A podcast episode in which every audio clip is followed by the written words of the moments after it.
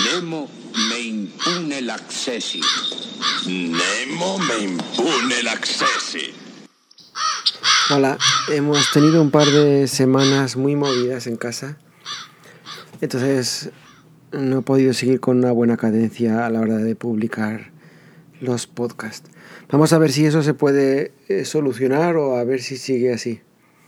Eh, tengo varios frentes abiertos. Frente laboral bueno, estoy en la finalización de lo que es el trabajo actual y estoy en mitad de, buscar otros trabajos. Entonces, bueno, la carga de trabajo ha sido muy grande y pues prácticamente juntas así por videoconferencia cada día eh, para traspasar la información a otros compañeros. En fin, bueno, la verdad ha sido bastante, bastante feo cómo se ha dado la situación.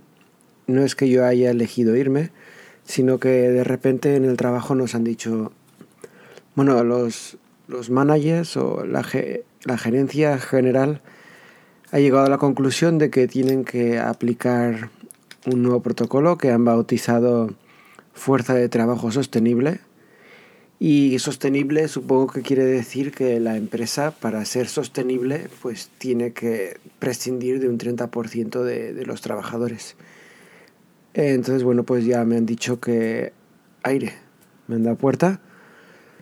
Y todavía no, no sé muy bien cuándo me voy. En un principio me habían dicho el 30 de junio, pero he logrado negociar unas semanas más. Y bueno, pues eh, no sé si llegaré a cubrir todo el verano o no. Mientras tanto estoy buscando otros trabajos, todo a nivel, claro, Inglaterra, que es donde me encuentro. Bueno, entonces los primeros días fueron como un shock, inclusive el día que me lo comunicaron eh, tenía prácticas de, de, conducir y ese día no di una, fue lamentable, pero ya enseguida pues me recuperé porque vi que, bueno, hice una entrevista de la que todavía no he sabido nada y bueno, ahí voy. Y hablando de las clases de conducir, pues por ahí también tengo otro frente abierto. Lo que pasa es que por los temas del confinamiento, COVID y todo esto, se habían acumulado una tal cantidad de, estudiantes queriendo hacer los exámenes que hay cuatro meses de espera.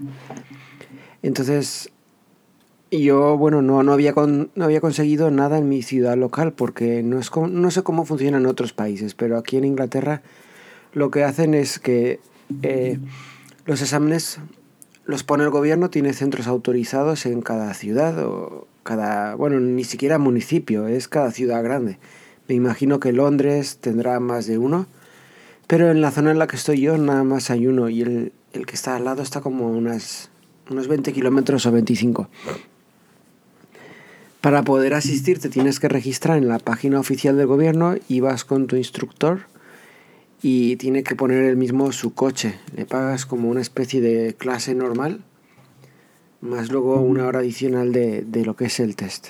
Y en condiciones normales, si no, hubiera, si no hubiera confinamiento, el instructor va contigo, pero ahora no va. Entonces yo había conseguido, no en mi ciudad, pero había conseguido en julio una, un examen en una ciudad aquí al lado. Se lo dije a mi instructor y bueno, se llevó las manos a la cabeza. Me dijo, no, pero eso es imposible Vamos, era esperpéntico por las razones que me daba. La primera, el examen era a las 8 de la mañana y me dijo, no, no, esto es imposible. ¿Cómo eso significaría que me tengo que levantar a las seis y media? Y bueno, no, eso no lo voy a poder manejar. Vamos, ese es el primer paso que la verdad me ha parecido muy mal. Que inclusive me ofrecía pagarle una hora extra por la molestia de tener que ir a, la otra ciudad y me dijo, no, no, no, no, eso no. Que vamos, que yo le estoy pagando por el servicio, ¿no? Que no es que me esté haciendo un favor, pero no estaba por la labor de, querer madrugar. La de años que llevo yo levantándome temprano por A, B o C y, el sacrificio más de 10 años, eh, en mi último trabajo 7 años levantándome a las 5.45 todos los días de lunes a viernes y pues si hay que hacerlo se hace, ¿no? Es, es el pan que hay que ganarse. Bueno. Luego me dijo, no, que es que esa ciudad es más difícil, es un poco más grande y hay cuestas, hay subidas y bajadas, entonces no, no, no, no, es que no, no puedes estar, no estarás preparado para allí si no practicas.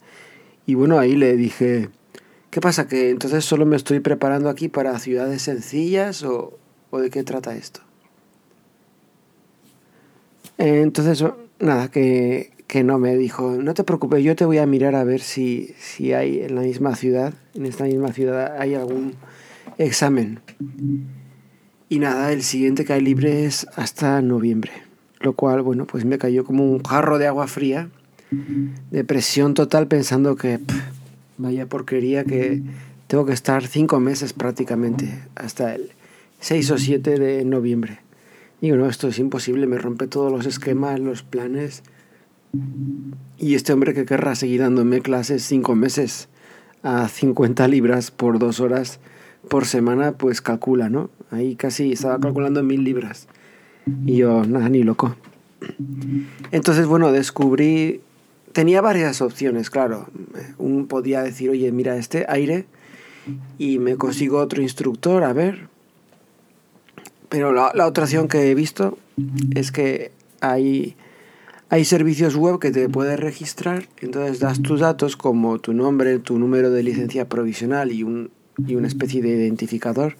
Es lo único que necesitas para registrarte y, y bueno, hacer una hacer el examen, ¿no? Hacer como el booking, que no me sale la palabra, la reserva del examen. Pues te das, eh, te das de alta en esta página web y lo que hace debe tener alguna especie de servicio eh, que cada dos o tres minutos hace una comprobación con la base de datos de, gobierno y va mirando a ver si hay alguna cancelación en tu área. Entonces, bueno, eso fue el martes que me di de alta, hace un par de días, y enseguida me, me encontró una, bueno, en 24 horas me encontró una hasta el 16 de agosto.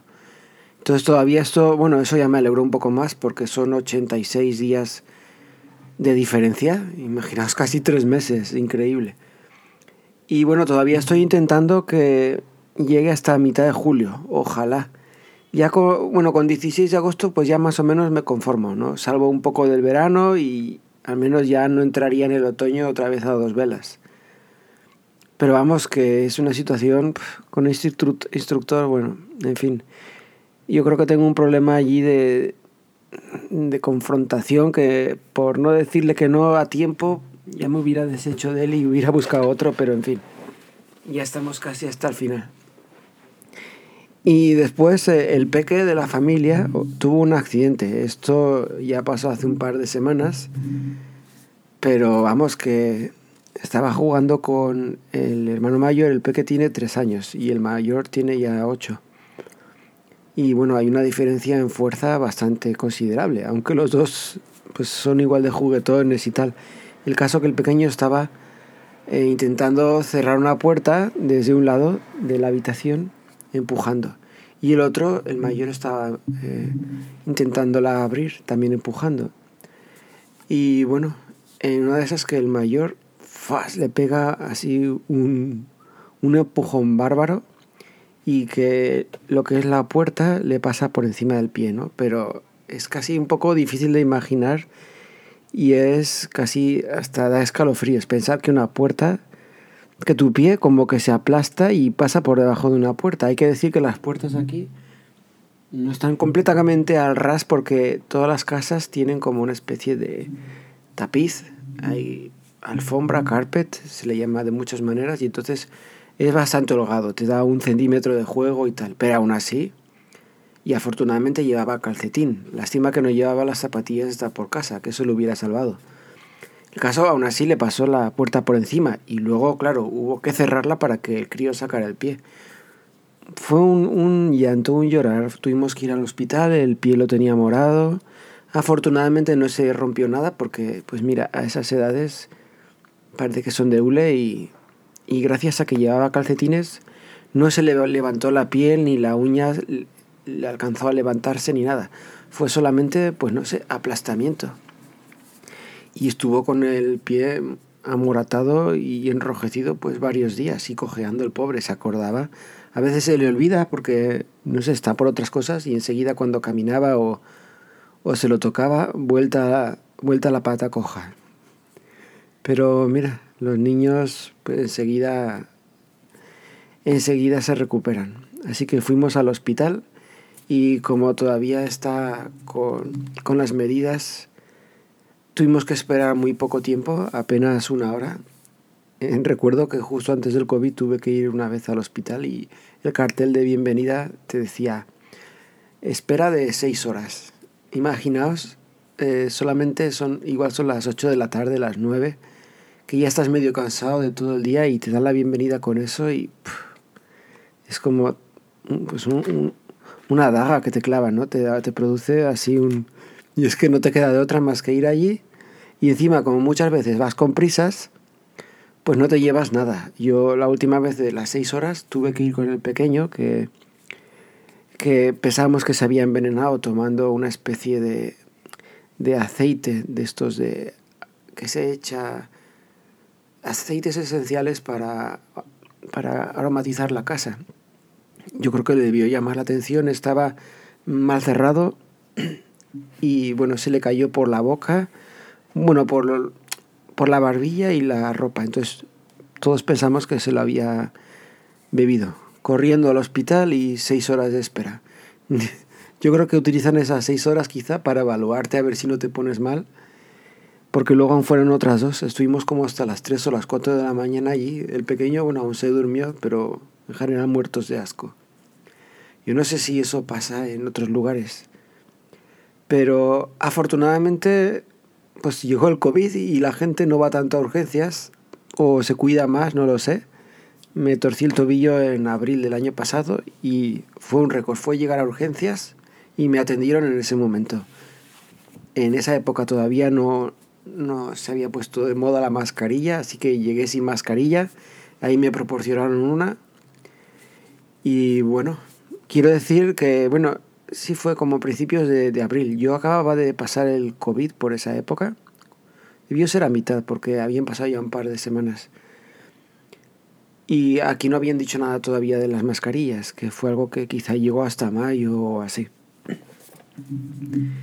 Entonces, bueno, eh, han sido unas semanas bastante críticas. Y en cuanto al COVID se refiere, aquí en Inglaterra la gente está saliendo a la calle. Es de recibo decir que nunca la gente ha llevado mascarillas. Es algo pues cuando me cuentan mis padres o veo los periódicos de España, pues no, me deja, no deja de sorprenderme, ¿no? Porque finalmente todos somos humanos y aquí cada nación lo toma de una manera. Aquí estamos con muy buenos números y sin embargo no estamos llevando mascarillas en la calle. Lo cual pues es un alivio. Yo no sé exactamente si es bueno o malo, pero yo, yo me dejo guiar por, las recomendaciones de, del Estado. Eso sí, en lugares cerrados como tiendas, supermercados, pues ahí sí es obligatorio llevar mascarillas. Otra cosa que me quita un poco de tiempo es que he vuelto al gimnasio y antes de, de la cuarentena inicial de marzo solía ir, pero yo creo que agarré, agarré el COVID ahí. Creo que ya conté una experiencia de cuando vi a uno que pegó un estornudo y así entraba los rayos de luz entraban por la ventana y se veía así todo como una lluvia. Y ahí, entonces desde entonces ya no me había animado y ahora pues he regresado, he cogido un poco de confianza y llego inocente de mí el primer día al gimnasio con mi mascarilla y tal y empiezo a ver gente. No, no está muy lleno el gimnasio, es un gimnasio familiar. Pero aún así esperaba que, que llevaran mascarilla y se cuidaran un poco más. Y no, nadie lleva mascarilla, ni los usuarios ni los trabajadores. Y pregunté y dijo no, que el gobierno en las recomendaciones, en las guías, dice que en los gimnasios no hace falta llevar mascarilla. Y efectivamente, luego lo estuve mirando y tiene sentido no llevar mascarilla cuando estás ejercitándote y tal. Quizá en las partes neutrales donde vas de un lado a otro, pues a lo mejor. Lo que sí es que son bastante escrupulosos con la limpieza. Cada máquina tiene una, una botellita de desinfectante con un rollo de papel, entonces cuando la utilizas de entrada y de salida tienes que utilizar, eh, tienes que desinfectar. Eso yo no sé si simplemente da una sensación de seguridad o si te ayuda en algo porque si tienes a una persona al lado que está sudando y respirando, y bueno, vale, luego lo limpias, pero tú realmente has estado ahí y por el aire si es que se transmite algo, pues ya está, ¿no? Vacunas. ¿Qué podemos contar de las vacunas? Pues ya voy por mi cuarta semana y más o menos sobreviviendo. ¿Qué pasa con mi esposa? Que ella va por la quinta semana y nos pegó la maldita vacuna, nos pegó un susto tremendo. Resulta que la vacuna moderna, apenas recientemente han publicado un estudio que dice que las mujeres de ciertas características que todavía está por definir, porque no le pasa a todo el mundo, puede eh, darte en la torre, o sea, puede modificar eh, la regla y los ciclos menstruales. Entonces ya os podéis imaginar que, bueno, estábamos un, día tranquilamente a la semana de que ella se la hubiera puesto y le vino así un sangrado y tal y bueno, nos asustamos bastante. En ese momento no había nada publicado y estoy hablando del de, mes pasado. Justo después de que yo me puse la vacuna, nos cagamos en todo pensando, pues quizá fuimos irresponsables aquí, ¿qué está pasando? ¿Puede ser por la vacuna o, o no? están saliendo aquí efectos secundarios y sí, al cabo del tercer día dice salió un estudio que decía que las vacunas modernas en concreto sí te afecta el ciclo hormonal y te puede durar hasta dos meses. Se supone que es temporal, pero dos meses de desregulaciones completas. Este tipo de cosas y este tipo de de efectos secundarios inesperados, pues le puede dar bastantes alas a la gente que va en contra de las vacunas, que te dice, oye, te estás arriesgando y tal. Entonces, bueno, pues yo tengo mis vaivenes, pensando que realmente es una cosa importante que nos pongamos todos la vacuna, o, bueno, nos estamos un poco con tanta presión social lanzando al vacío y esperando lo mejor, ¿no? Esperando lo mejor que significa que sí, va a venir lo mejor o o solo lo esperamos? Bueno, pues parece que, bueno, desde entonces mm, le ha vuelto a venir otra vez y ahora está en una fase interperiodo y vamos a ver cómo, cómo evoluciona. De todas maneras, pues eh, hemos pedido al, hemos reportado esto como un síntoma, como un efecto secundario y hemos pedido también que se haga una analítica, unos, unos estudios para ver si todo va bien. Lo que pasa es que son hasta dentro de una o dos semanas, aquí también se toma su tiempo. No le dan más importancia, yo no sé, no sé exactamente, vamos por el seguro eh, popular, no es, no es privado, o sea, es por la seguridad social. Así que vamos a ver. Entonces, entre podcast y podcast se nos cruza la vida y es lo que nos quita el tiempo de todo. Y ahora, bueno, un jueves por la tarde bastante soleado que aquí en Inglaterra esta semana es el half term. Las vacaciones de los niños en Inglaterra no están dispuestas como en España.